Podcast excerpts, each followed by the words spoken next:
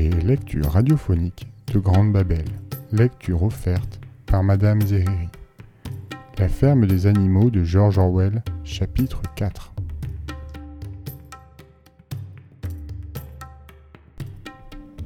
À la fin de l'été, la nouvelle des événements avait gagné la moitié du pays. Chaque jour, Napoléon et Boule de Neige dépêchaient des volées de pigeons voyageurs avec pour mission de se mêler aux autres animaux des fermes voisines. Ils leur faisaient le récit de soulèvement, leur apprenaient l'air de bêtes d'Angleterre. Pendant la plus grande partie de ce temps, Mr. Jones se tenait à Willingdon, assis à la buvette du Lion Rouge, se plaignant à qui voulait l'entendre de la monstrueuse injustice dont il avait été victime quand l'avait exproprié une bande d'animaux de vrai propre à rien. Les autres fermiers, compatissant en principe, lui furent tout d'abord de médiocres secours. Au fond d'eux-mêmes, ils se demandaient s'ils ne pourraient pas tirer profit de la mésaventure de Jones. Par chance, les propriétaires des deux fermes attenantes à la sienne étaient en mauvais termes et toujours à chamailler. L'une d'elles, Foxwood, était une vaste exploitation mal tenue et vieux jeu. Pâturage chétif et à l'abandon, alliés envahissants. Quant au propriétaire, un Mr. Pilkington, gentleman farmer qui donnait la plus grande partie de son temps à la chasse ou à la pêche, suivant la saison. L'autre ferme, Pitchfield, plus petite mais mieux entretenue, appartenait à un certain monsieur Frédéric, homme décidé et retors, toujours en procès, et connu pour sa dureté en affaires. Les deux propriétaires se détestaient au point qu'il leur était malaisé de s'entendre, fût-ce dans leur intérêt commun. Ils n'en étaient pas moins épouvantés l'un comme l'autre par le soulèvement des animaux, et très soucieux d'empêcher leurs propres animaux d'en apprendre trop à ce sujet. Tout d'abord, ils affectèrent de rire à l'idée de fermes gérées par les animaux eux-mêmes. Quelque chose d'aussi extravagant, on en verra la fin en une quinzaine, disaient-ils. Ils... Ils firent courir le bruit qu'à la ferme du manoir, que pour rien au monde ils n'auraient appelé la ferme des animaux, les bêtes ne cessaient de s'entrebattre, et bientôt seraient acculées à la famine. Mais du temps passa, et les animaux, à l'évidence, ne mouraient pas de faim. Alors Frédéric et Pilkington durent changer de refrain. Cette exploitation n'était que scandale et atrocité. Les animaux se livraient au cannibalisme, se torturaient entre eux avec des fers à cheval chauffés à blanc, et ils avaient mis en commun les femelles. Voilà où cela mène, disaient Frédéric et Pilkington, de se révolter contre les lois de la nature. Malgré tout, on n'ajouta jamais vraiment foi à ces récits. Une rumeur gagnait même, vague, floue et captieuse, d'une ferme magnifique dont les humains avaient été éjectés, et où les animaux se gouvernaient eux-mêmes et au fil des mois, une vague d'insubordination déferla dans les campagnes. Des taureaux jusque-là dociles étaient pris de fureur noire. Les moutons abattaient les haies pour mieux dévorer le trèfle. Les vaches ruaient, renversant les seaux. Les chevaux se dérobaient devant l'obstacle, culbutant les cavaliers. Mais surtout, l'air et jusqu'aux paroles de Bête d'Angleterre gagnaient partout du terrain. L'hymne révolutionnaire s'était répandu avec une rapidité stupéfiante. L'entendant, les humains ne dominaient plus leur fureur, tout en prétendant qu'ils le trouvaient ridicule sans plus. Il leur échappait, disait-il, que même des animaux puissent s'abaisser à d'aussi viles bêtises. Tout animal surpris à chanter bête d'Angleterre se voyait sur le champ donner la bastonnade. Et pourtant l'hymne gagnait toujours du terrain, irrésistible. Les merles le sifflaient dans les haies, les pigeons le roucoulaient dans les ormes. Il se mêlait au tapage du maréchal Ferrand comme à la mélodie des cloches et les humains à son écoute, en leur fort intérieur, tremblaient comme à l'annonce d'une prophétie funeste. Au début d'octobre, une fois le blé coupé, mis en meule et en partie battu, un vol de pigeons va tourbillonner dans les airs, puis, dans la plus grande agitation, se posa dans la cour de la ferme des animaux. Jones et tous ses ouvriers, accompagnés d'une demi-douzaine d'hommes de main de Foxwood et de Pinchfield, avaient franchi la clôture aux cinq barreaux et gagné la maison par le chemin de terre. Tous étaient armés de gourdins, sauf Jones qui allait en tête, fusil en main. Sans nul doute, ils entendaient reprendre possession des lieux. À cela, on s'était attendu de longue date, et toute précaution était prise. Boule de Neige avait étudié les campagnes de Jules César dans un vieux bouquin découvert dans le corps de logis, et il dirigeait les opérations défensives. Promptement, il donna ses ordres, et en peu de temps, chacun fut à son poste. Comme les humains vont atteindre les dépendances, Boule de Neige lance sa première attaque. Les pigeons, au nombre de 35, survolent le bataillon ennemi à modeste altitude et lâchent leurs fientes sur le crâne des assaillants. L'ennemi, surpris, doit bientôt faire face aux oies à l'embuscade derrière la haie qui débouche et charge.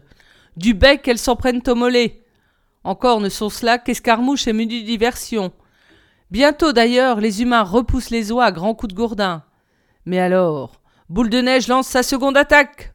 En personne, il conduit ses troupes à l'assaut, soit Ennemi, la chèvre blanche et tous les moutons. Et tous se ruent sur les hommes, donnant du boutoir et de la corne, les harcelant de toutes parts. Cependant, un rôle particulier est dévolu à l'âne Benjamin, qui tourne sur lui-même, et de ses petits sabots décoche ruade après ruade. Mais une nouvelle fois les hommes prennent le dessus grâce à leurs gourdins et à leurs chaussures ferrées. À ce moment, Boule de Neige pousse un cri aigu, signal de la retraite, et tous les animaux de tourner kazakh de fuir par la grande porte et de gagner la cour. Les hommes poussent des clameurs de triomphe, et croyant l'ennemi en déroute, ils se précipitent çà et là à ses trousses. C'est ce qu'avait escompté Boule de Neige. Dès que les hommes se furent bien avancés dans la cour, à ce moment surgissent de l'arrière les trois chevaux, les trois vaches et le gros des cochons, jusque-là demeurés en embuscade dans les tables. Les humains, pris à revers, voient leur retraite coupée. Boule de neige donne le signal de la charge, lui-même fonçant droit sur Jones. Celui-ci, prévenant l'attaque, lève son arme et tire. Les plombs se longent dans l'échine de Boule de neige et l'ensanglante, et un, et un mouton est abattu, mort. Sans se relâcher, Boule de Neige se jette de tout son poids, 120 kilos, dans les jambes du propriétaire exproprié qui lâche son fusil et va bouler sur un tas de fumier. Mais le plus horrifiant, c'est encore Malabar cabré sur ses pattes de derrière et frappant du fer de ses lourds sabots avec une vigueur d'étalon. Le premier coup, arrivé sur le crâne, expédie un palefrenier de Foxwood dans la boue, inerte, Voyant cela, plusieurs hommes lâchent leurs gourdins et tentent de fuir. C'est la panique chez l'ennemi.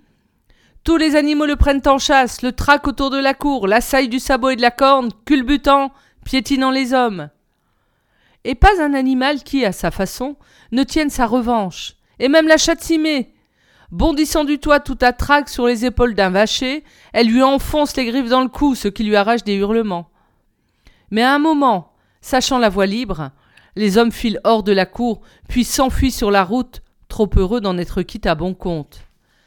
Ainsi, à cinq minutes de l'invasion, et par le chemin même qu'ils avaient pris, ils battaient en retraite ignominieusement, un troupeau d'oies à leurs chausses, leur mordant les jarrets et sifflant des huées. Plus d'hommes sur les lieux, sauf un, le palefrenier, gisant la face contre terre. Revenu dans la cour, Malabar effleurait le corps à petits goûts de sabot, s'efforçant de le retourner sur le dos. Le garçon ne bougeait plus.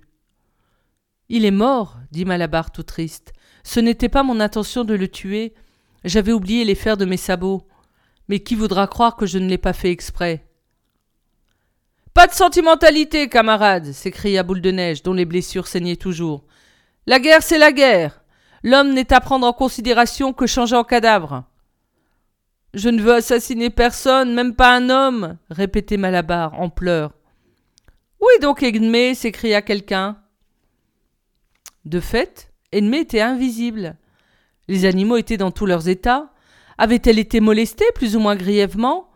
Ou peut-être même les hommes l'avaient-ils emmenée prisonnière? Mais à la fin, on la retrouva dans son box. Elle s'y cachait, la tête enfouie dans le foin. Entendant une détonation, elle avait pris la fuite. Plus tard, quand les animaux revinrent dans la cour, ce fut pour s'apercevoir que le garçon d'écurie, ayant repris connaissance, avait décampé. De nouveau rassemblés, les animaux étaient au comble de l'émotion, et à tue-tête chacun racontait ses prouesses au combat. À l'improviste et sur le champ, la victoire fut célébrée. On hissa les couleurs, on chanta Bête d'Angleterre plusieurs fois de suite. Enfin, le mouton qui avait donné sa vie à la cause fut l'objet de funérailles solennelles. Sur sa tombe, on planta une aubépine. Au bord de la fosse, Boule de Neige prononça une brève allocution. Les animaux, déclara-t-il, doivent se tenir prêts à mourir pour leur propre ferme. À l'unanimité, une décoration militaire fut créée, celle de héros animal, première classe, et elle fut conférée séance tenante, à boule de neige et à malabar. Il s'agissait d'une médaille en cuivre. En fait, on l'avait trouvée dans la sellerie car autrefois, elle avait servi de parure au collier des chevaux. Apportez les dimanches et jours fériés. Une autre décoration, celle de héros animal deuxième classe, fut à titre posthume décernée au mouton. Longtemps on discuta du nom à donner au combat pour enfin retenir celui de la bataille de l'étable, vu que de ce point l'attaque victorieuse avait débouché. On ramassa dans la boue le fusil de Mr. Jones. Or on savait qu'il y avait des cartouches à la ferme. Aussi fut-il décidé de dresser le fusil au pied du mât, tout comme une pièce d'artillerie, et deux fois l'an de tirer une salve, le 12 octobre, en souvenir de la bataille de l'étable, et à la Saint-Jean d'été, jour commémoratif du soulèvement.